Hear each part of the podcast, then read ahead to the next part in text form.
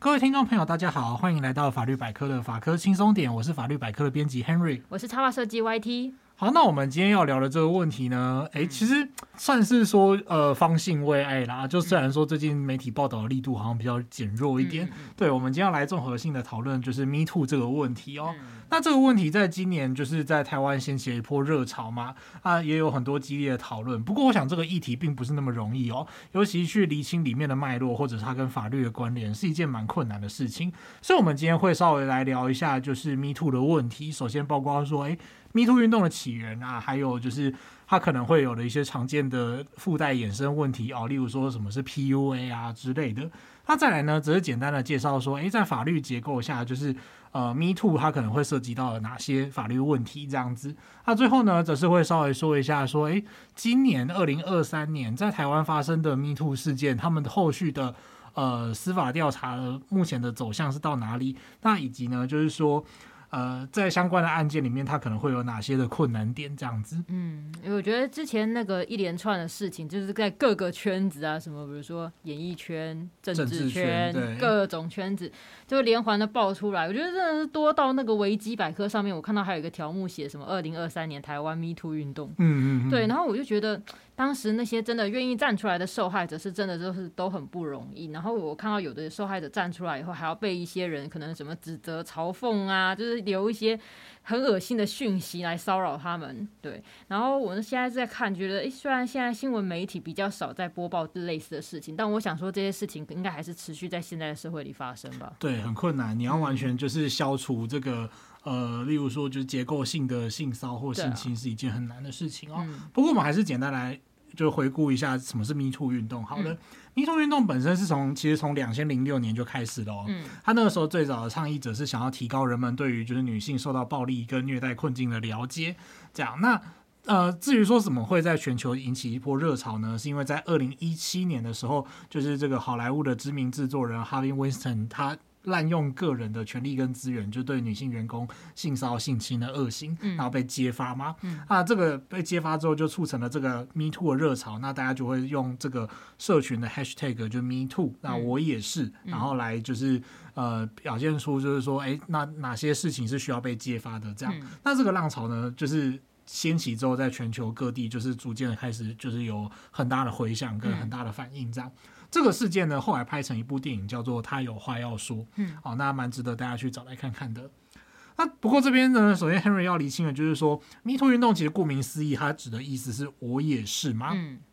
所以，如果你看到有的人他表达说自己被侵犯了过去，他就说：“哎，我被 Me Too 了。”嗯，那其实这句话有点就是怪怪的，嗯，因为我被 Me Too 了是你被指控的意思，嗯，对，我也被这我也是指控这样子，你应该就是说我被侵犯了，那就我要公开指责某个的暴行，然后我觉得我也是被这个人侵犯了，这样子比较符合那个逻辑啦，嗯。我觉得这个表达错误的情况呢，我应该印象记得最扯的是某个网红吗？他总之就是用了有叠字的那个网红，哎，对对 对，他用那个 Me Too 来放闪，然后被骂了以后还说他因为他误会 Me Too 的意思是什么爆料大会之类的，哦，就我也要爆料，对对对对，然后后续很多人因为有人骂他嘛，然后他就有很多辩驳，那些辩驳我都觉得看下去我就觉得你到底在讲什么？真的是越讲越离谱，我觉得真的是很会给自己炒流量。对，我觉得这年头网红都要就是格外小心这样子。嗯对，那呃，再来呢，就是说，Me Too 运动它其实想要表达的是对于改变这个社会对性暴力问题的呃态度跟反应这样子，他希望让各种就是例如说行业。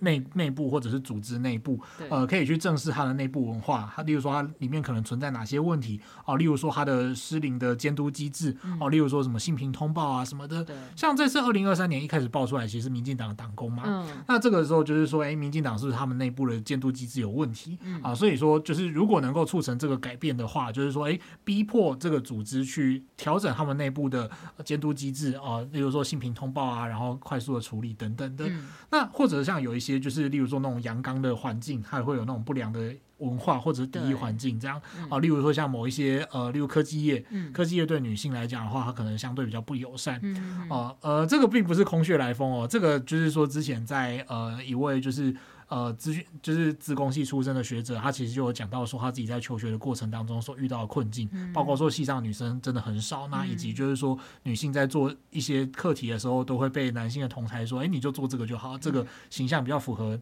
就是女性的形象哦，例如说比较软化的，就是什么照顾机器人啊什么之类的。嗯、那这对于他的过程都是遭受到蛮多的挫折。嗯、就是说，哎、欸，为什么就是他不是男性，他就必须要受到这样的这种差别待遇？对。那呃，像这样的状况呢，就是说，希望能够在 Me Too 运动的过程当中，能够去挑起这个对于这个东西的改革啊，或者是预防处理。等等，所以它指涉的范围跟单纯的感情纠纷其实不太一样的、嗯、哦。所以你说我单纯就是跟诶、欸、前任吵架还是什么，这个就比较不不像是 Me Too 指涉的范围哈。对，因为我觉得他这一波运动主要就是要把这一些事情揭开来。其实我第一次听到他用这个 Me Too 这个英文单字的时候，我那时候就觉得嗯。好像就是在站出来，就是要告诉其他受害者说：“哎、欸，我也是，你不是孤单一个人之类的那种感觉。对”对。那在这一连串的揭露的事情里面，我觉得可以看得出来，就是社会上有某一些这个，就各行各业的这种潜规则啊。有一些人就是会那种习以为常、食髓知味嘛。然后甚至有的人做了一些事情以后，他反过头来还会威胁受害者。我觉得这个运动其实就是要打开这些事情，让他去见光。对，没有错。对。那事件里面其实不乏许多，就是大家看新闻可以看到很多真的是有钱、有权、有名的人。对，我真的觉得就是有。一些都是那种曾经你可能觉得哇，德高对德高望重，然后居然对，然后嗯对，那这些人呢，我也是觉得说他是不是当时在做这些事情的时候，觉得可能自己反正我有头有脸嘛，那我做了这件事情，受害者说出去谁会信啊？对我你看我德高望重的，或者是假借一些名义，在一些特定的情境下，他可能会诱导这些受害者，让受害者会处于一种比较混乱的状态，比如说那种什么当下虽然心里觉得怪怪的，但是可能对方就是要是一个什么。位高权重的人应该不会做什么不好的事情吧？或者是有些人会说啊，你这是为艺术牺牲哦。对，尤其在影视业就是常这样子。然后有些人会担心说，如果我现在拒绝他，没有跟他出去啊，或是没有怎么样，会不会失去工作机会等等的？我觉得就是有些加害者还会用一些方式让这个受害者呢，会让这个怀疑说，哎，我的这个痛苦感受其实是错的，甚至有些人会内疚，会自我检讨。对，那 YT 讲到的这个状况呢，其实就会牵涉到就 PUA 的概念哦。嗯、那这个 PUA 呢，就是要推荐听众朋友去回顾一下，有一位 YouTuber 叫做席兰。嗯，哦，那个席兰就是。大家应该呃，有的人可能就是有听过啦。那跟不知道的听众朋友介绍一下，他是一位外国人。嗯，对，他的影片开头通常是就是欢迎关注我的视频哦，就是因为他好像是在他好像在中国住过的样子。嗯，我对他并不是太熟，我就看过他一些影片。嗯，他最红的影片最近来讲应该是抨击那个台湾的媒体乱象。对对，不过讲到 PUA，他就是在几个月前发表的关于 PUA 的影片呢，就是引发了蛮多讨论的。嗯，那这支影片蛮长的哦，所以我们这次就简单的稍微聊一下 PUA。的概念，嗯，那它的全称呢，就是叫 Pick Up Artist，嗯，就是搭讪艺术家，哦哦哦，对，那艺术家，对对对，Artist 艺术家这样，虽然就是我觉得那种。就是有一种怎么讲，自我感觉良好的感觉吗？真的好奇怪哦。对，我好会搭讪，我就懂得搭讪的艺术。他原本是要怎么样呢？他是原本希望就是说，让不善于与人交往的男性，他可以就是透过所谓心理学啊或者语言学的机制，去达到跟异性交往的目标。对，没有错，这是 PUA 这个东西，它是起源自男性的视角。嗯，对，那他后来就引发出就是变成一个直男发展出组织性跟系统性的一个教范，然后。就是想要去呃把妹，呃，然后最终目的就是希望说可以达到，就是我跟这个人在一起，然后甚至可以去跟他性交这样子。哦，对，然后就用那种贬低他人啊，或者是忽冷忽热的方式来试图吸引到异性，嗯、然后产生这些就是让异性屈从并且遭到控制的后果，这是 PUA 的终极目标。这样我我觉得听起来真的是让人一阵发毛哎、欸。对，就是蛮，其实听起来就是蛮不正常的，对很诡异，就。可能他也许他原来真的是利益，一开始初衷是也许是真的是好的，让你怎么去跟人家认识对象之类的。对，但后来渐渐的就发展到越来越歪曲的路线嘛，我应该这样讲。对，到现在这个样子，他所衍生出来的外观，通常就会让人就不敢恭维了。真的。对，关于这种不敢恭维的案例呢，再次推荐大家去看直男行为研究社。太精彩了。哦，就是 Facebook 跟 IG 都有搜寻直男行为研究社。那直男行为研究社往往会出现就大量就是 PUA。PUA 兼男性说教的那种投稿内容哦。嗯、例如说里面很常就是出现这种男子就是传讯息给女子，然后就说呃，例如贬低她的年龄啊，例如说你是大龄女子啊，你就这样会变高龄产妇啊。上次是有一篇什么什么？你是彭佳慧？对对对，大龄女子对，然后再来就是说收入，就是说啊，我觉得你这样子就是跟着我，我年收怎么两百之类的，然后你可以不愁吃穿啊等等哦，或者是像你长得那么普通啊，我觉得有人可以看上你，你就应该要好好珍惜这类的这种言论。对，那像这样子，虽然说有些人就会去抨击、去攻，就是去公干他嘛，去投稿到直男行为研究社，让他受到舆论的公审。对，就是虽然是有这样的人，就是。呃，但是呢，这样的方式其实也确实可能会造成某些人的危害哦。那、嗯、甚至于可能在家庭关系里面，就是会成为其中一方，就是遭到这样的不停的冷嘲热讽之后，他会失去信心之类的。嗯、那这其实是一个需要被正视跟处理的社会问题。其实我觉得我每次看那研究社的贴文，虽然觉得很好笑，但是我觉得细细一想，就觉得这些奇葩真的有够多哎、欸。对，我觉得多到很恐怖。因为我有跟我弟分享，然后我弟说他也有在看，他就说他看了完了以后，他很意外，说哎、欸，怎么会有男生这么夸张的？我就跟他说，哎、欸，你女儿。所处的世界就是这样的世界，爸爸要加油那个。真的，真的，真的。对啊，对。那讲到这个，还有另外一个，就是哎、欸，类似的。嗯、呃，概念叫做煤气灯效应，我们就请 YT 来介绍一下。哦。对对对，因为煤气灯效应这个词，大家可能在前面之前就是这这一波运动的时候，蛮常被听到提及的。就是它其实是原来是出自一出翻译成这个煤气灯下的舞台剧，后来有翻拍成电影啊。然后他就在剧情中可能就是丈夫他故意制造出一些声响啊，或者是调暗那个煤气灯。男人呢，当他的妻子来询问说，哎，是不是有听到怪声音啊，或是灯是不是有变暗？他又说啊，没有没有，其实你发疯了吧之类的，就是让他的妻子认为说，哎，是不是自自己的问题，然后破坏妻子对于现实的认知，所以后来就有人把这个词用来形容是，就是操控、扭曲某一个人对于现实的感受。比方说，我觉得就是。有时候在感情里面，或是一些在一些状态下，有些人就是，比如说，好，我觉得我今天我虐待 A，结果呢，我把这个说成，我就其实在虐待他，但是我就把说这是我这是爱你的表现呐、啊，我只是因为很爱你，所以我才会这么做。是 A 是 A 这个人他想太多，太敏感了，然后甚至呢，我会想办法让他跟他的亲友隔离开来，讲别别的，有些人会可能会跟亲友讲，亲友可能会跟他说，哎，我这行为不对嘛，我要让他跟亲友隔离开来，长久下来，可能 A 就会开始质疑说，其实会不会全部都是他的问题？其实我是爱他的。对对对。嗯那像这样的情况呢，就是我们刚刚回顾了，就是关于一开始 Me Too 运动里面，它可能会涉及到就是权势的性骚或性侵，嗯、对，对。那再来就是上面讲到的，就是呃 PUA 啊，以及就是所谓煤气灯效应。嗯，那这些就是概念，它可能会涉及到哪些法律规定呢？其实就法律面来说，它会涉及到一些关于呃行政的规范跟刑事法的规范哦。我们这边就稍微跟大家介绍一下，其实法律上是有呃就是应对的道理这样子。不过呢，就是呃，我们就要讲的是说，虽然有法规，但是确实大家可能会开始怀疑说，诶，是不是怎么执行，有没有落实是更重要的事情。嗯，那不过就是呃，司法机关并不是全知全能，所以它其实有赖于就是说，呃，大家其实要如何建立那个就是监督克责跟就是呃，例如说投诉申诉的管道等等的，然后让这些案件可以顺利的就是通往司法的解决的道路这样子，而不是说就是有那种犯罪黑数，这个是有点没有办法的事情哈。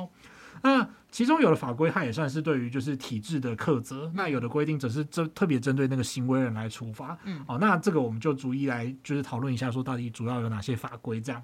那首先呢，我们要来看就是性平三法，它分别是性别平等教育法，再来是性别平等工作法。再来是性骚扰防治法。嗯，好，那之所以会讲这个顺序是有原因的哦。这三部法规它其实就是都有那个一些系统课责的问题，以及它在适用上有一些差异哦。例如说，第一个是我们刚刚讲到是性别平等教育法。嗯，性别平等教育法它是针对当事人的一方如果是学生，然后发生在校园里面的事件，嗯，哦，还有一些后续的机处理机制。那再来呢，则是如果你广泛的在讲职场哦，职场的话就是性别平等工作法哦，那。性别平等工作法呢，它其实是有修过这样子，呃，而且尤其它修修正的幅度比较大，这个我们等下会聊哈。嗯、那最后呢，则是就是适用场合最广泛，也就是只要你不是校园跟不是职场，你都会适用所谓的性骚扰防治法。嗯，那。这三部法规呢，就是它在呃旧法时期呢，它其实就是主要是拿来就是做一些有行政的管制啊、呃，例如说通报机制啊等等的，那以及规定一些简单的，例如说呃性骚扰的法则等等。但是呢，它在 Me Too 运动之后迎来相当幅度的修法，其中呢幅度最大的是对于性别平等工作法的修正，因为在旧法的脉络底下，它其实规定是蛮不足的，就是它过度给呃就是职场主导的机会这样，所以呢，接下来就会有一些呃适用范围上面的扩大，以及就是说，哎，例如说它本来旧法是三十人以上才需要去建立这个呃性骚扰通报机制，那他接下来就要求说，哎，你十人以上的企业就要去订定性骚扰的申诉管道等等，好。因为不过它旧法就是叫做性别工作平等法啦，嗯、这边顺带一提，就是新法其实有稍微改变一下它的名称。对对对，那它主要变化呢，就如同我们刚刚所讲的，它就是例如说在呃校园的层次哦，它有纳入军校、警校跟矫正学校。旧法本来只有教育部底下的学校才有适用这样子。那再来呢，讲到就是以性工法来讲的话呢，它纳入就是非工作时间，其实也可能适用性工法哦，例如说哎。Henry 下班之后被同事性骚扰，哦、呃，这种情况也可以，对对对，嗯、就原本是只要限于这种执行职务的时候，这样，那、后来他就是在某些要件下放宽，说，哎，你即使在非工作时间受到，呃，例如同事的上司的性骚扰的话，也是可以适用这个性工法，这样，嗯，那再来呢，就是我们刚刚所讲的改善申诉制度哦。就例如说，其实像法律百科自己也是啊，嗯，法律百科自己也是在呃，就是这个性工法修正之后，我们就因为我们本来没有到三十个人那么多，对，哎，但是后来呢，我们也就是再加上这个就是性骚扰的申诉管道这样子。那再来呢，则是说就是这三法它还有就是加入一些特殊的机制，就是说所谓的惩罚性赔偿金。哦，针对全市性骚扰的部分去做惩罚性赔偿金，也就是说，一般来讲，我们的赔偿都是，诶，你客观上损害多少就是赔偿多少。嗯，那但是呢，在就是这个刑法新的性平三法的脉络底下，它会加入所谓的惩罚性赔偿金，就是说，它是把你的损害再乘以就倍数计算。哦，例如说可能三倍、五倍之类的。那目的呢，就是为了要遏制或者是加强去弥补这个受害人的状况，然后去遏制加害人就是加害的欲望，这样子。嗯，就是但是这是针对就是有关权势的部分，对不对？对，如果是那个主管上对下啊之类的。对，或者是老师对学生这样子。嗯好，因为我觉得那个性别平等工作法，我现在都有时候都会不小心念成他的旧名，哦、对，对，对，对，因为他那个顺序是颠倒的，对，对。好，总之他那个性别平等工作法修法之后啊，我就有看了一下内容，我觉得他对于申诉机制有改善，我是觉得蛮好，因为其实刚好就是在不久前，我有听闻，就是朋友的朋友跟我们讲类似的事情，就是说。他好像就是说他在那个公司里面有被人骚扰，然后他就是跟公司通报了以后嘞，公司的处置方式让他觉得有点不满，因为骚扰他的人就被就是可能上司啊口头告诫一下，然后然后他就觉得就是他就觉得这样子的处罚他觉得不行啊，怎么只是口头告诫一下而已？结果公司就跟这受害者讲说呢，那如果今天我真的处罚他，处罚下去以后让对方心情不好，他工作等下表现不好，还不是你们这些同事要帮忙擦屁股？我就听到说，想说到底在到底在讲什么啊？到底在讲什么？对，就是讲这种话的人要不要自己被骚扰？真的是很夸张。对，但就是因为他的旧法主要是就是靠的是公司的自治去处理内部性骚扰的问题嘛，就是他就是需要被害人可能先向公司申诉啊，那公司如果真真的没有处理的话，被害人才能再向劳工局申诉。但是劳工局也好像也只会调查，就是公司有没有设置申诉的措施等等那些之类，就是他不会针对性骚扰事件本身去做处理。对对，就旧法的部分。嗯，但是我看他就是新法上。路以后，他变成说是要求公司，就是当你收到你员工这个性骚扰的申诉的时候，你就必须要通知这个劳工局。那你处理你之后的结果也必须要通知。那如果你对于公司的处理结果不满，像刚刚我讲这种情况，当事人也可以直接向劳工局申诉。对，没有错。然后或者是如果今天万一骚扰他的人是那种雇主啊，或是什么公司的最高负责人之类的，受害者可以直接就向劳工局申诉，就不用通过那个公司内部的管道。管道对，对，我觉得这个修改对我来说，因为刚好就是有朋友朋友讲这件事情，我就觉得哎。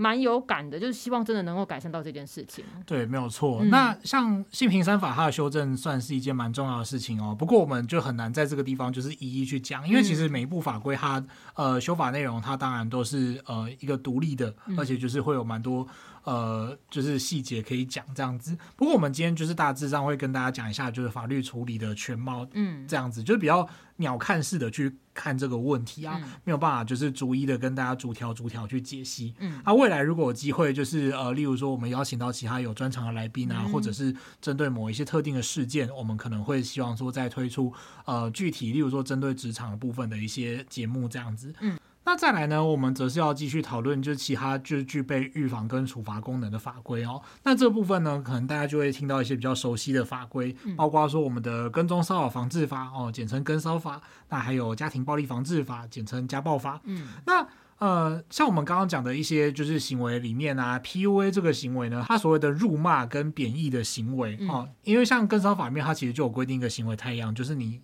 就是跟性与性别有关，反复对特定人实施就是羞辱啊、谩骂之类的行为。啊，例如说你就是对用言语或文字对他一直骂他操作 PUA 这样子，例如说骂他关系很开放啊，嗯、然后破麻啊、破鞋啊等等的，嗯、这些其实可能就会触犯跟骚法哈。那在 IPUA 行为，它可能就会连接到家庭暴力啊，因为家暴的定义除了客观的伤害之外，它包括就是言语跟情绪上面的暴力，那这些都会衍生出后续就是保护令的问题，以及可能有违反保护令罪。那当然，实物上的难题是说，诶，保护令的效果到底好不好？这个大家都会去质疑它。但是呢，呃，从另外一个角度讲，就是保护令它其实多多少少也是有发挥到一些功能。嗯、哦，总不能说就是你如果什么都没规定的话，其实情况就是会更糟。对、啊。那再加上说每一个情况，它其实都会有呃轻重缓急。就是如果说在就就是下保护令之后呢，如果情况可以控制住的话，其实就是呃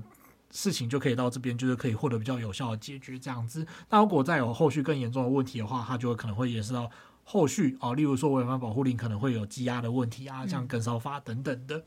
那再来呢，则是说具体的行为，就是更侵害强度更高的行为呢，它是到我们要去看刑法的妨害性自主罪章的部分哈，它就是说，呃，包括他所谓的猥亵行为，就是客观上足以引起他人性欲的性羞耻感的那种猥亵行为啊，或者呢是在按照刑法的定义下呢，他有所谓性器结合的性交行为哦，例如说用性器去呃，就是跟他人性器结合啊，或者是让他人的呃以自己的。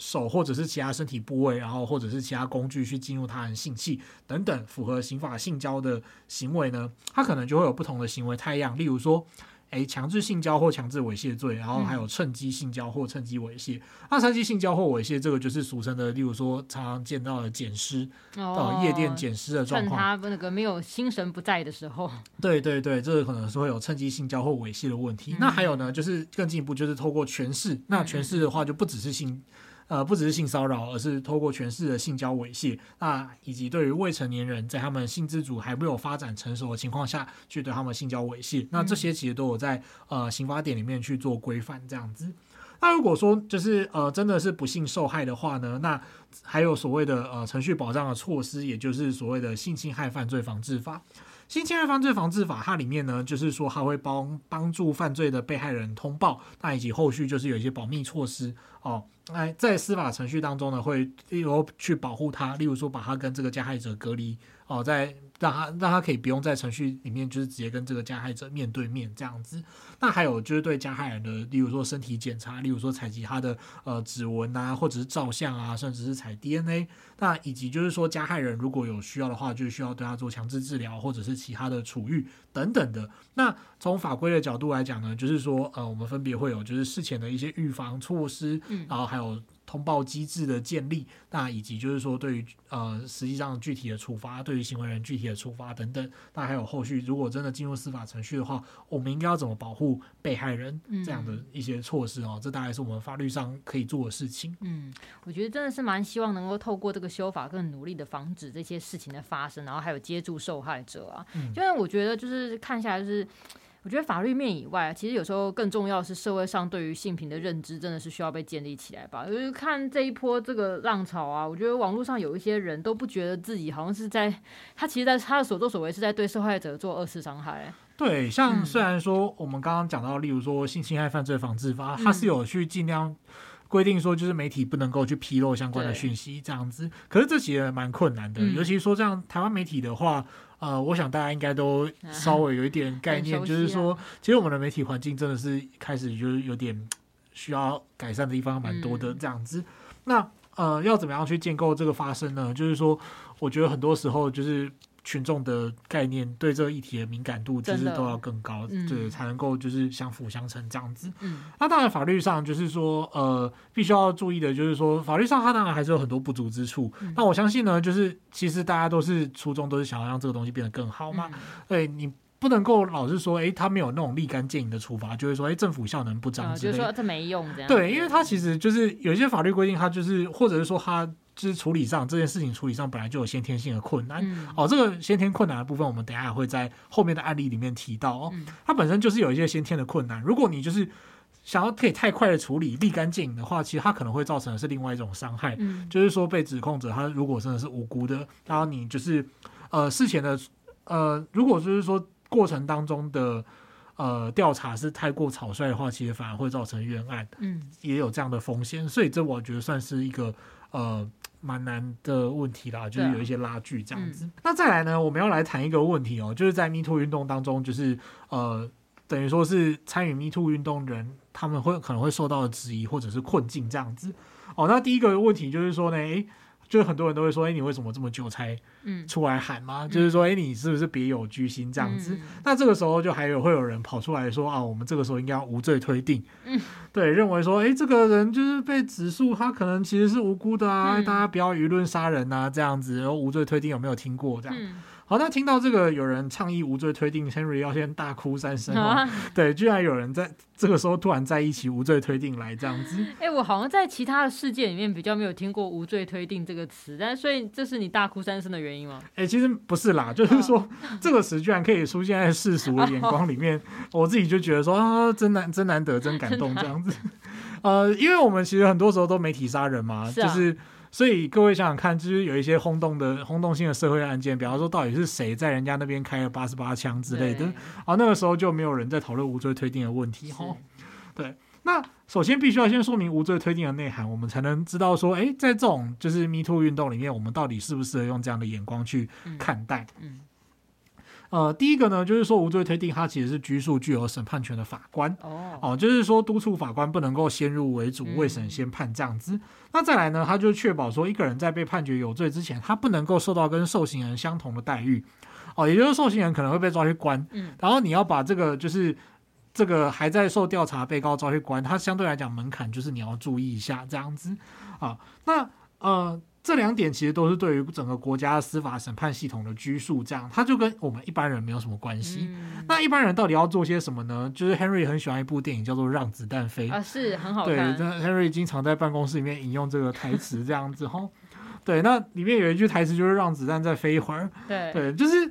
其实你就是要让事态再发展下去，嗯、然后你就是如果因为我们都不是那个当事人，对，也不是就是介入调查的人，嗯、所以你手上就是你。只能拿媒体喂给你的讯息，嗯、或者是说有很多人出来爆料，对那这些东西你就是真假难辨吗？那所以说呢，我们能做事事情呢，就是说，诶，谨慎的查证哦。首先呢，就是同一件事情，就是可能我们要真的了解的话，我们就要留意多方的报道，那以及一些平衡说法，那。还没有接触到证据的时候，就不要老是帮人家转传啊，就是或者是说，就是直接先入为主，然后跑去，哎，不管是跑去加害者那边也好，或者跑去受害者那边也好，就是乱骂或者是乱支持。对，乱支持这一点，就是有时候会有点蛮可怕的，有时候有点尴尬，这样子你就呃，就不要觉得说你支持的这个人，他就永远都是圣人这样子。对，当然就是说，如果客观上真的有一些迹证啊，例如说。就是真的有一个平衡报道，或者是说真的有什么证据，或者说这个案子的司法调查就到了一个阶段，然后证明说这个人是无辜的，你当然可以继续支持他这样子。嗯、但是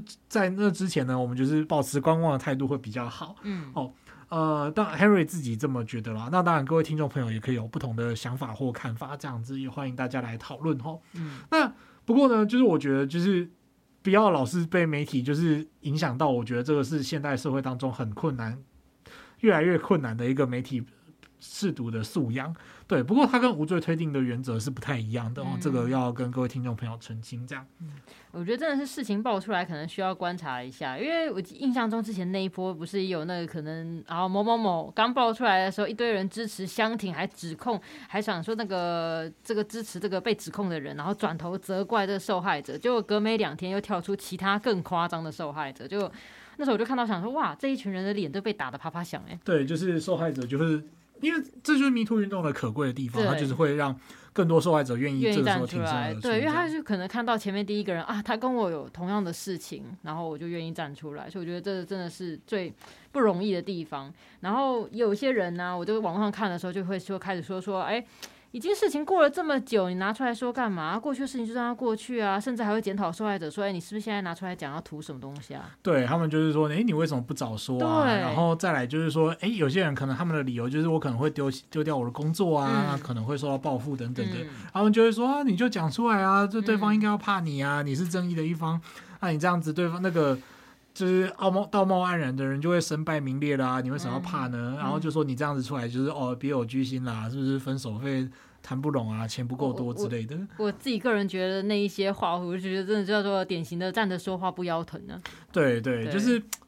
都给你讲就好。对啊，就是好事情好像都很容易，你只要对，对你说你说出来没问题，你只要拒绝没问题。对，对那为什么会这样呢？其实就是呃。所谓的就是我为什么当下不讲？如果我受害，我为什么当下不讲？它其实是一个呃蛮复杂的问题哦，呃，而且这也是一般人很容易的，就是遇到了误区，就是说，哎，为什么就是？对啊，就是如果我没有这种意识的话，我也会觉得说，那你就当下你就讲啊，你不爽就讲就好了。嗯、对，各位试想哦，就是如果你在一个职场里面待一阵子，如果你待的不愉快的话，你会直接讲，还是你会继续就啊，好了，我要工作，我继续做下去。就是其实这种人的心理机制很复杂，所以我觉得就很难一概而论这样。那首先呢，就是说，哎，性犯罪它其实很常会发生在熟人之间，嗯、就是其实熟人犯罪才是大众这件事情。我想有些听众朋友是也是了解的哈，就是呃，他最常发现的是包括就是说亲属啊、朋友、同学之间，而不是陌生人哦。那呃，再来就是说，因为这个原这个原因，所以说有很多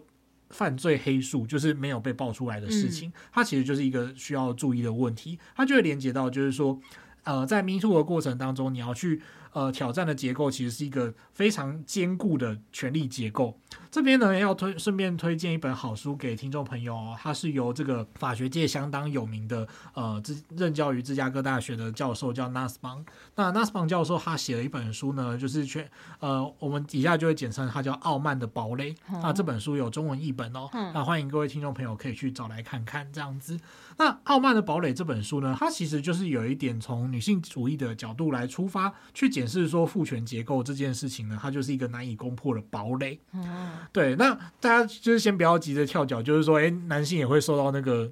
就是迫害啊，等等的，就是其实男性受到迫害，然后可能男性隐忍不说这件事情，它其实也是父权结构下的结果。对啊，因为我觉得他他嗯，怎么讲？女性主义父权结构，它并不是单单指我，我是个人感觉，它不是在单指特定的一定要什么样的性别，而是它就是一个权力结构。对，它就是要破除这个权力结构，其实让大家才可以受惠哦。所以并不是说就是女生一定怎样怎样，男生一定怎样怎样，然后要制造两边对立。对，其实不是这个意思。所以有些人会说什么啊，女权过高啊，然后就是把女权的权写成拳头的拳等等，其实这都误会。就是说，其实我觉得真正的点是，大家要破除那个男性至上的一些阳刚的父权的枷锁，然后让大家都可以得到解放。你就做你自己就好，你不需要被这个社会赋予某些角度，这个才是呃被这个社会赋予某些任务啊，或者是赋予某些责任。我认为这才是最重要的。就是规定你一定要怎么样？对对对。那讲到这个堡垒的部分呢，Henry 想要把它套用到一个最近有。引发相当讨论的案例来跟大家聊聊哈，这个呢，大家可能也有听过，就是呃，日本呢，就是有一个呃杰尼斯事务所，这个杰尼斯事务所可以说是偶像帝国这样子，他养成非常多的偶像男星，但他的创办人呢叫做强尼喜多川，嗯。那我们一下就简称喜多川啦。喜多川他就是呃日本娱乐产业的重要人物嘛。那杰尼斯旗下的著名艺人，我想就是大家应该都多多少少，只要你有关注过日本演艺圈，你就是几乎一定会听过的哦、呃，像是 SMAP，对啊，SMAP 的头牌就是木村拓哉嘛，这、啊、真的很有名、嗯、啊。Henry 自己也觉得蛮喜欢相取慎吾啦，就是帅这样。嗯、然后还有那个阿拉西，阿拉西就是就是松本润啊、嗯、二宫和也啊、大野智啊。嗯这些就是都是帅哥嘛，就是说他们在例如说歌坛啊、乐坛啊，然后跟就是演戏、演戏对，然后综艺等等的，都是非常知名的人物。那这样的客观成就让这个喜多川他其实就是他的性侵行为一直都不会受到媒体大幅的报道。嗯，对。但其实，在就是很早以前，就是周刊文春在两千年左右的时候呢，其实就有针对这个喜多川的性侵的这个事件，就给予一些报道。那结果后来就是这个。指控啊，就是并没有影响到喜多川的地位，后来还是这个周刊文春要赔钱这样。啊、对对对，那这个时候就是等于说，就是套一句那种电影《少林足球》里面，就是什么球证旁证都是我的人，你要怎么跟我斗？哎、啊嗯，喜多川他就是一个坐拥这个娱乐帝国，然后跟那个媒体的关系非常之好。嗯、所以说，如果你是受害者哦，例如说你被他，就是你是里面的偶像练习生，然后你被他摸下体、摸生殖器官哦，你遇到这种状况，但是。你面对的是一个具有极端的崇高的权势，而且就是整个结构都站在他那边。你遇到这种加害人，即使你说出来，人家也可能会觉得说是你不够努力，嗯、你是不是想就是陷害人家？对啊，对，然后甚至你可能会被谴责霸凌，然后被封杀。那甚至于说就是呃，你的梦想就是成为一个偶像明星，然后在这个时候你要放弃你人生的梦想。当你碰到这些处境的时候呢，你会怎么办？那所以甚至呢，到最后就是有些受害人，他们其实在事后接受一些访问的时候，都是说，哎，我就是。当初就是这样，就算了。我只要红了之后，我就可以解脱了，这样子。嗯、那也证明说，这个堡垒本身非常难以攻破。嗯、那甚至于说到，就是今年，就是大家才真非常认真的去检讨，而且这个喜多川已经死掉了，嗯、对他已经过世了。就是呃，这个舆论可能就没有办法带给他，就是真正的就是痛苦跟就是没有办法让他忏悔这样子。那所以说，在这波风波之后呢，其实像现在杰尼斯事务所就面临了一个难关嘛，他们已经解散了，嗯、他们叫 Smile Up 这样子，哦、对，对，就是要更名啊，以及就是要重新去建构这个组织内部的文化。嗯、那我想呢，就是后续能不能带给日本，呃，尤其日本的，就是。父权社会的思想其实蛮重的，那能不能就带给日本就是演艺圈乃至于就是整个职场界的一些革新？我想这个是我们后续可以再观察的地方。嗯，我觉得刚刚 Henry 形容说那个你叫什么呃傲慢的堡垒，我觉得那个用堡垒来形容很精准呢，因为我觉得邦教授对，我觉得这个堡垒两个字真的是形容的很精准，因为这个堡垒就像是这个加害者的堡垒，但是对受害者来说就像是逃不出去的高墙那种感觉。对对，而且我觉得在当当那个受害者在求救的时候，如果换来说，哎，你比如说你跟你身旁的人讲。人家就会可能回你说啊，很多人都这样过啊，这里本来就是这样子啊。如果你会质疑这件事情的话，你就不适合待在这里，然后去合理化这一切。我真的会觉得这种说法会让受害者更陷入绝境哎。对，所以你就是要说什么？哎，那你受害的时候，你为什么不讲？对，其实这个为什么不讲？他就是你要考虑到整个结构因素，啊、你你就可以知道说，哎，他为什么不讲？因为他讲了，就是反而会受到更大的折磨这样子。对啊，对。那像这样的状况呢，就是说，我觉得呃。MeToo 运动，它可以这样子去披露，甚至去挑战这个结构，我认为它都是很重要的事情哦。它甚至有时候可以去加强对于。呃，全是性骚或性侵的预防，嗯，例如说在影视娱乐产业里面就产生了一些变化，嗯，哦、呃，像是之前就是那个知名演员马龙白兰度，嗯，他其实就有在拍摄电影的过程当中是真的去性侵这个女演员，啊、对，对，那个争议其实非常大，而且就是说，呃，就是当事人都觉得说啊，这是为艺术而牺牲，就是为了艺术而必要这样子，这某种都是不知道是他的人拿这个来诱骗这个受害者，还是也是自己说服自己那种，对，然后当这个状况就是说，呃，要怎么样去处理？呢，就产生了所谓的亲密协调员。嗯、哦，这个亲密协调员这个角色呢，就是说他主要是在拍摄影剧的过程当中，他可以协助演员双方融入情境，那也能够确保双方的性自主不受到侵害。嗯、就是说，哎，帮助双方准备好。那这个是对于呃避免憾事很重要的一个调节机制。嗯、像大家可能有看过，就是 Netflix 上面有一个呃非常受欢迎的影集叫《性爱自救室》。嗯，对，那《性爱自救室》就是想当然尔，大家就知道说他可能在演什么。嗯、但是《性爱自救室》其实就是蛮呃，就是亲密协调员这个角色在里面就扮演蛮重要的角，蛮、嗯、重要的就是润滑剂这样子。他就是可以确保说，哎，演员双方都是在呃他们觉得可以，然后身体界限没有受到侵害的情况下去完成这个影集的拍摄，这样。嗯、那我们再另外举一个例子来谈谈这个堡垒的部分哦，就是说。呃，就是我们刚刚讲的为什么不讲？我们刚刚讲这个强尼喜多川的例子，可能大家还不一定那么有感觉。那接下来要讲的这个例子呢，是关于这个已故的知名 NBA 球星叫 Kobe Bryant，他在两千零三年的时候发生了一个就是英俊事件。那当然呢，我想就是听众朋友里面，如果就是有篮球迷的话，你有很大的几率是 Kobe Bryant 的球迷，因为 Kobe 真的是太红了。对，Henry 自己也是有看 NBA 啊，虽然说我不是 Kobe 的球迷，嗯、但是呢，我也是生在这个 Kobe 很活跃的时代哈。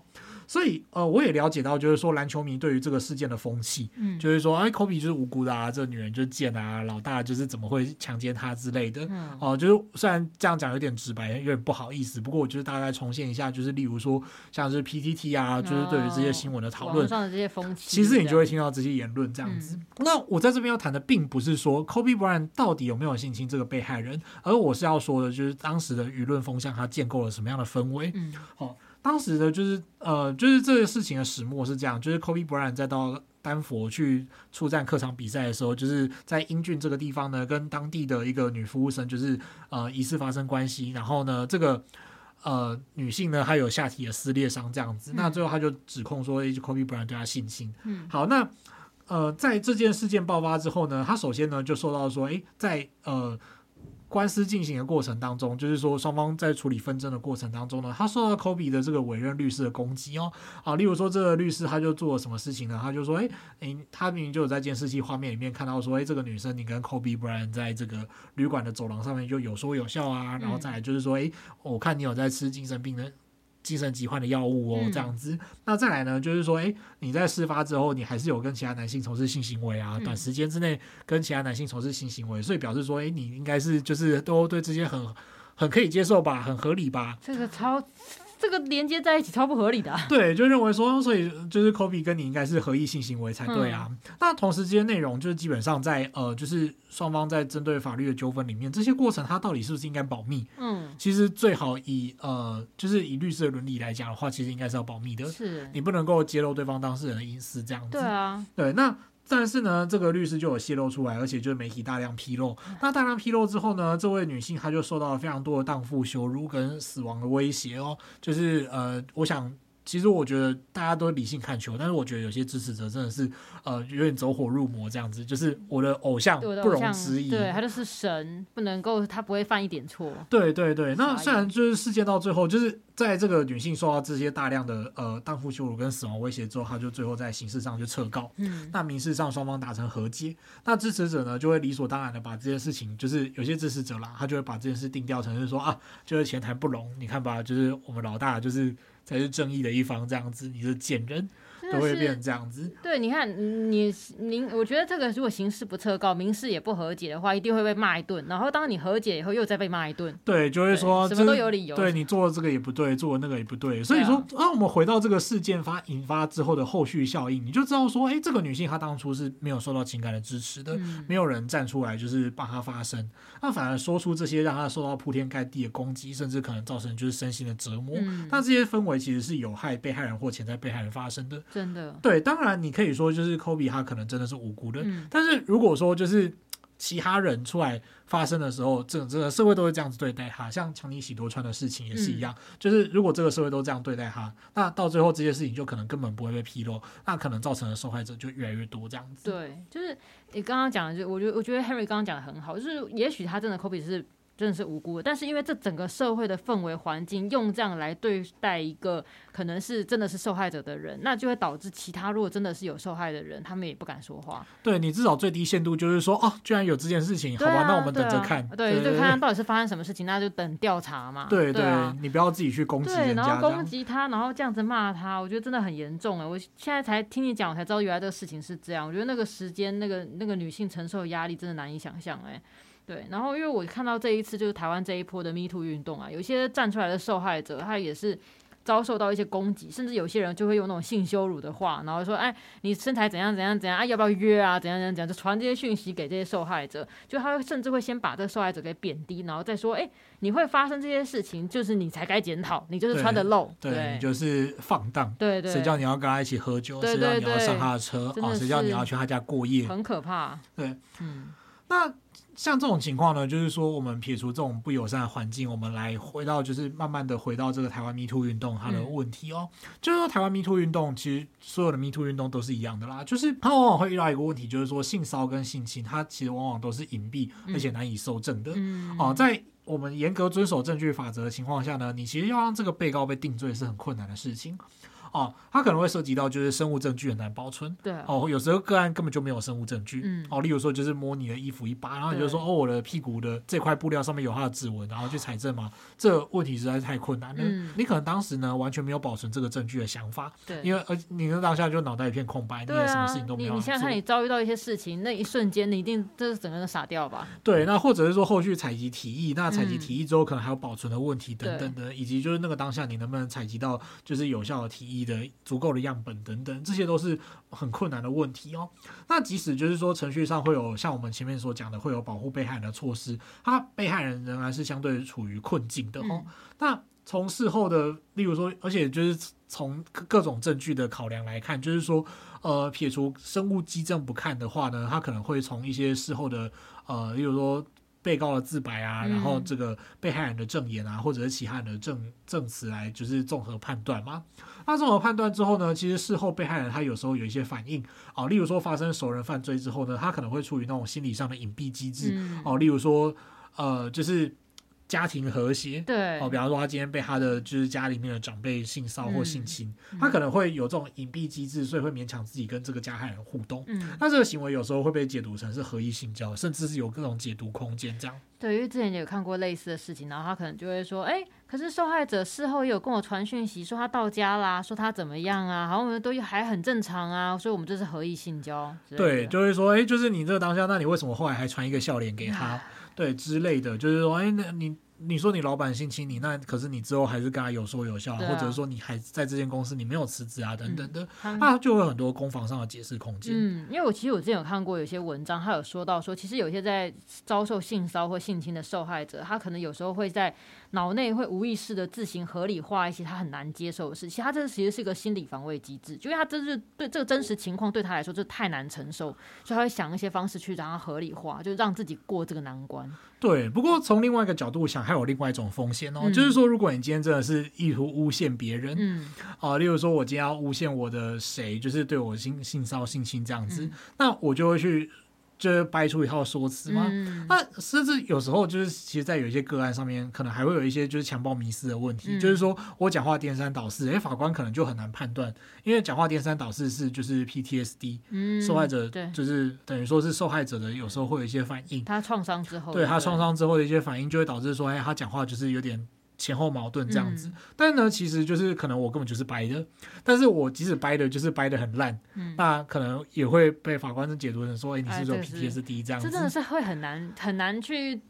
怎么讲去处理证明这些事情呢、欸？对，所以就变成说，你从一方面来讲，你就是要去呃，你要怎么去解读被害人事后的反应，嗯，他就是会有呃，就我们刚刚讲的，就是过于不及的问题，就是说，呃，你可能会因为他表现太正常，认为他不是典型的被害人，嗯，你可能别人他表示的太不正常，然后你就觉得。说哦，那是典型的被害人，那我们就觉得这个加害人有犯罪。嗯、就是你在这中间的误区就是很困难，你要完全做到百分之百的正确，在缺乏生物技证的情况下，是真的很难的事情。嗯、所以说呃，在呃法律面，就是实际上的，就是审判程序当中，这些都是很困难的问题。嗯。那在二零二三年的时候爆发的这个台湾 Me Too 运动里面啊，就是不乏有相当著名的艺人遭到指控嘛。那其中我觉得真的是争议非常大的、非常非常大的一个人，就是黄子佼啊。对，我们这边就直接讲名字。我觉得反正就是大家。对各位，就是刚刚 YT 前面有提过，还有危机条目，所以查二零二二三台湾 Me Too 运动，你就可以看到，就是大部分的加害人这样子。嗯、而且这个黄子佼后来就是还有拍那个影片，就是指诉其他艺人有吸毒啊，或者是也有搞淫趴什么之类的，嗯、就引起轩然大波吗？那他那个当下呢，我有刚好有开他的 FB，然后看到这个影片，想说，哎，我这我我这到底在看了什么？因为他的影片就是可能只有拍摄一部分，然后一直讲话这样子。然后虽然影片也很快就被撤掉，但是就哇，在迅速在网上面整个爆开来了。哦，对啊，我。想那个应该很多人开始备份了，这样子吼。那呃，黄子佼的案件呢，它确实目前是由台北地检署已经启动侦查。嗯，那显示说 Me Too 运动它一一定要说有后后续的效应，就是说，哎，该被。侦查起诉的人还是有机会被侦查起诉这样子，啊，不过这个地方就是还是要说一下，就是刑事案件的调查真的是很需要时间的哈，嗯、而且以黄子佼当时被指控的案例事实来说，就是被害人要当场去取得生物基证或者是录音录影，这个难度是非常高的，嗯，因为有裸体拍摄艺术照的，对，然后后来被性侵的状况嘛，嗯、那所以说就很困难。那再加上可能会有数个被害人的案情需要调查，所以他不是说像变魔术一样，就是说，哎。黄子佼就是我们就 Me Too，我也是，然后指控他，嗯、然后接下来呢，这个案子就会自动水落石出，这个真的是没有那么简单的事情，所以我们可能就是针对这个案子，我们还要再观察一阵。这样，嗯，这证据真的是去很难，因为我觉得就是除了隐蔽啊，然后还有就是很多时候就是那个情境下，受害者就是我们刚刚讲，突然这样一下，他整个一定是很混乱，然后可能又恐惧啊，然后也不知道为什么会发生这种事情，我可能明明很相信你的，怎么会这样子？嗯、然后也会担心说我自己要做什么反应才是适当，所以我在想，那整个当下。那个神智应该真的很难说去考虑说我现在要留下什么证据吧？对，对，我我觉得会去考虑的人应该都不是一般的人吧？太厉害了，对，啊，因为有些人都会说，啊，那你拒绝不就好了？我觉得说说。你先不讲这个场域，如果你这个拒绝以后会会不会发生什么事情？我们先不讲这件事情。它还是有很多情况是你真的是拒绝了，加害者还会装死听不懂拒绝的。哎，对啊，我想说，你看，如果大家都听得懂的话，就不会发生那种路上很多人装死听不懂人家拒绝你，然后你还不断对人家死缠烂打，要什么要 IG 啊加好友之类的。对，那种现在聚集在那个捷运站外面的一伙，哦、就是可能会有一团的，就是。打扮非常入时的男子，嗯，哦，就会对路边的经过的女生，就是去要 IG 啊什么的，啊、然后跟人家跟了二十公尺，对，这种情况就是目前其实就是一个社会问题啊，嗯、需要去我们需要去反思这样，嗯。那我觉得大家这个时候呢，就是在 Me Too 运动过后，你要做的事情呢，是就是继续就是关注这些有争议的人，反而是你要继续关注他。嗯、就是你可能以前是他的支持者，或不是他的支持者，你可能只是在电视上或者是呃 YouTube 上面看过他这样。但我觉得重点是你要去注意说，哎，那后续这个人到底怎么样了？如果说司法证明他无罪，或者呃，就是或者是当事人真的就是。哎，例例如说，这个原本指诉他的人出来跟他道歉，说对不起，是我冤枉你。嗯，这个事情就是到最后有一个好的结果的时候呢，哎，我们就可以或许重新制止他嘛，他是清白的。对。但如果这样，虽然如果有些人他就是说，哎，他的司法调查还在进行哦，他直接开始躲起来，假装道个歉，就是躲起来，然后接下来又又再出来继续谈那个啊、呃、什么，就是我我怎样我怎样，然后我其实很在乎女性权益啊，但是之前我是冤枉的啊什么的。他重返就是荧光幕的时候呢，我们要继续去抵制他，或者是说你至少最低限度就不要去令帮他加油哦，加油！我真的真的想到当时那个有一些人下面那个留言真的很可怕，写了一整篇都是加油，我看了真的无言以对耶。对，就是请不要帮他加油，因为你帮他加油的时候，你要想想看，就是说你站在受害者的角度，对啊，就是，在加什么油？哦，他现在。跟我道歉不是很天经地义的事情吗？啊、为什么你要帮他加油？就是我觉得这其实就是一个情感支持上的问题。嗯、就是说，你可以说他就是希望你勇敢面对，对然后就是说，或者说希望你诚实面对，嗯、然后就是如果你未来希望你改过自新，然后如果你改过自新的话，或许我们还会支持你之类的。还、嗯、有一些人就是说加油，或者说相信你是无辜的，或者是怎么样，那个状况就是会有点尴尬。真的，因为就有时候就会觉得说。等一下，他如果他做错事情，那他道歉不是本来就是合理的吗？为什么你要你要给他加？那那受害者看到你加油，该作何感想？对，当然就是说这个加油与否，这个当然还是有一些争议的问题啦。嗯、就是说到底，哎、欸，我就只是觉得说他很难能可贵啊，帮他加油啊什么的。就我们其实还是要去厘清一个问题，就是说这件事情应该要是正常的。嗯，就是就好像是说，哎、欸，这个男生会煮饭、洗衣服，他很棒。哦，对，就有点类似这种状况，就是。并没有哎、欸，就是他会煮饭洗衣服，好啊，这不是就正常的？有什么不好？就是家务分担这种事情啊，就是你顶多就是说他煮饭煮的特别好吃，你再说他很棒就好了吧？嗯、就是你要把这件事情当成一个正常化，嗯，然后你就是说，你今天就是如果你曾经是他的粉丝，你要让他勇敢，你要坚强他的心智，让他勇敢面对。我觉得这就算了，嗯，对，对对。但是我觉得可以不用，大可不必，就是说好像就是讲的这件事情好像多难能可贵这样子。我觉得就是说要让呃整件事情变得更。呃，就是说大家都要掀起那个风气，这样子，因为这样子呢，就是并不是说 Henry 并不是说要特别去提倡说，哎，我们就是一定要让他社死，就是一定要让他拒看，然后最好让他什么东西都被解约，嗯，然后最好他就是以后没有片拍，然后没有节目可以上，没有通告可以拿，这样子。呃，我认为说我们真正需要的是要去检视加害人的所作所为，是不是有试图为过去的行为付出代价或者弥补过错，像我们前面讲到 Kobe Bryant 的例子，嗯。事实上，Kobe Bryant 当然我不知道他事后的呃动机是否如此，就是有没有要为了这件事情道歉。嗯、但是像 Kobe Bryant，他事后他就是真的花了很多时间，例如说他办了训练营，嗯、然后跟透过就是基金会捐款等等方式去帮助女篮这个运动，就是不停的就是成长茁壮这样子。他为女篮奉献很多心力。嗯、那像这样的状况呢，你可不可以说他后来所作所为就是有去试图弥补他的过错，或者是为他过去的行为付出代价？嗯，那或者呢，他像如果我是 MeToo 的加害者的话，我事后例如说，哎，我有没有透过捐款啊，或者是透过一些就是办学啊、研究啊，或者是说我自己去投身一些公益活动，来努力的帮助更多人不要受到这个性侵或性骚，我是不是有表现出这方面的努力？如果你作为一个公众人物的话，你是不是有自觉，就是说你要在这个地方为你过去的作为付出代价，或者是尝试去弥补。嗯，我认为这样子才是说你要去看看他这个人，就是如果他后来出来还是一样啊，就是充满性别不正确的言论，啊、然后呢，跟就是说啊，我过去就是什么啊，出国深造而已啦，或者是深造，对，或者是说一时就是阴差打车啊那点啊，就是呃，你要如果这样的话，就是说你要去看这个人到底有没有道歉的诚心或诚意，这样。啊。我认为就是你必须要去看，然后如果这个人真的展现出就是无可救药的没有悔改的态度的话，你就是我觉得大家就不要支持。我觉得大概就是这样而已。嗯、那 MeToo 运动真正最大的意义之一呢，就是说让加害者或者是潜在的加害者了解到，就是说他不能够躲在这个堡垒里面为所欲为。嗯、他今天做这些事情是要付出代价，就跟杰尼斯终究是这个帝国要倒塌，他才有重获新生的机会一样。哦，所以说像之前就是这个。呃，就是有另外一个被指诉的台湾艺人，就是黑人陈建州嘛。嗯。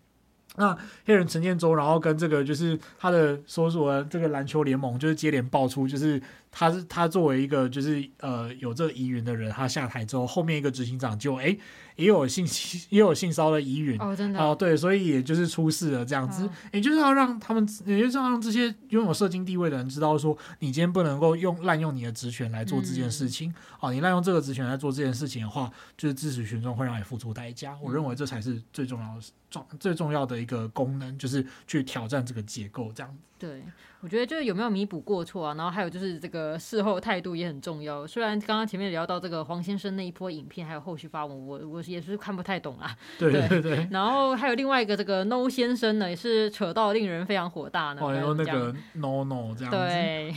这个事情也是蛮严重的，啊、或者像是许杰辉。嗯。其实许杰辉的事情，我真的也是非常的怎么讲错愕吗？对。对啊，因为他有很多，就是他甚至我记得还有一些儿童节目之类的，就是然后。唉，真的是，反正就是那一波看到的人们，都觉得天哪，好夸张！这个这个，今天报了这些人，明天又是另外一批人。对对。不过我是觉得说，真的就是呃，除了法律之外，我们其实也是要在某些地方，就是也是要让他付出代价。那当然，如果他有真实的悔改的话，嗯、我想这也是我们要去接纳他。我想这也是很重要的一件事情，嗯、就是说。呃，我们在讲取消文化或者是社死，就是让这个人从此就是再也没有生路。嗯，我觉得其实就是说，这个会，这其实也可以总体的看到，就是说这个社会怎么去看待更生人。嗯，哦，那就是其实我们都会讲到以就是以法律的制裁的话，我们其实还是我们并不是说制裁就让他永远消失，嗯、我们其实是要跟他沟通，让他可以重新再去学习世俗的规范之后，回到这个社会，重新复归社会这样子。嗯、所以说，我觉得我们面对这些人，我们也。并不是说一定要就是完全不给他生路，但是我觉得那个还是要看。嗯，如果他展现出来的态度就是让你觉得不行的话，就是你就是不能够放过他，因为你这样子也是同时在警告所有的现正加害者或者是潜在加害者，啊、而且你重要的是你要给被害人支持，让被害人知道说他发生，他是有机会去改变这个结构，避免更多人受害。嗯、我想这也是很重要的事情哦。但可能我比较悲观，我总觉得这个世人，尤其对于有名的，呃，要你讲男性嘛，反正就是我觉得特别的健忘吧。哦，有啦，我知道之前有一个就是强吻这个政治人物的一个，就是某一个就是宅神，对啊，对这位宅神好像现在又出来开直播了，我觉得有点觉得嗯，不知道该怎么说呢。对，好，那我们简单来复习一下哦，我们今天这集录的非常长哦，就是。有点不自觉这样，那当然就是过程当中，我知道 Henry 自己知道说，哎、欸，我其实有很多的想法是可能是比较极端的，或者大家可能会觉得有点相怨，嗯，哦，就是都可能会有。我想大家对于这件事情的角度都可能会不一样，嗯，那呃也蛮欢迎，就是听众朋友就是有任何想法的话，都跟可以跟我们多聊聊这样子哈。嗯，也有很多是 Henry 可能在学习的过程当中还就是学有不精的地方，也欢迎各位听众朋友可以多指教这样子。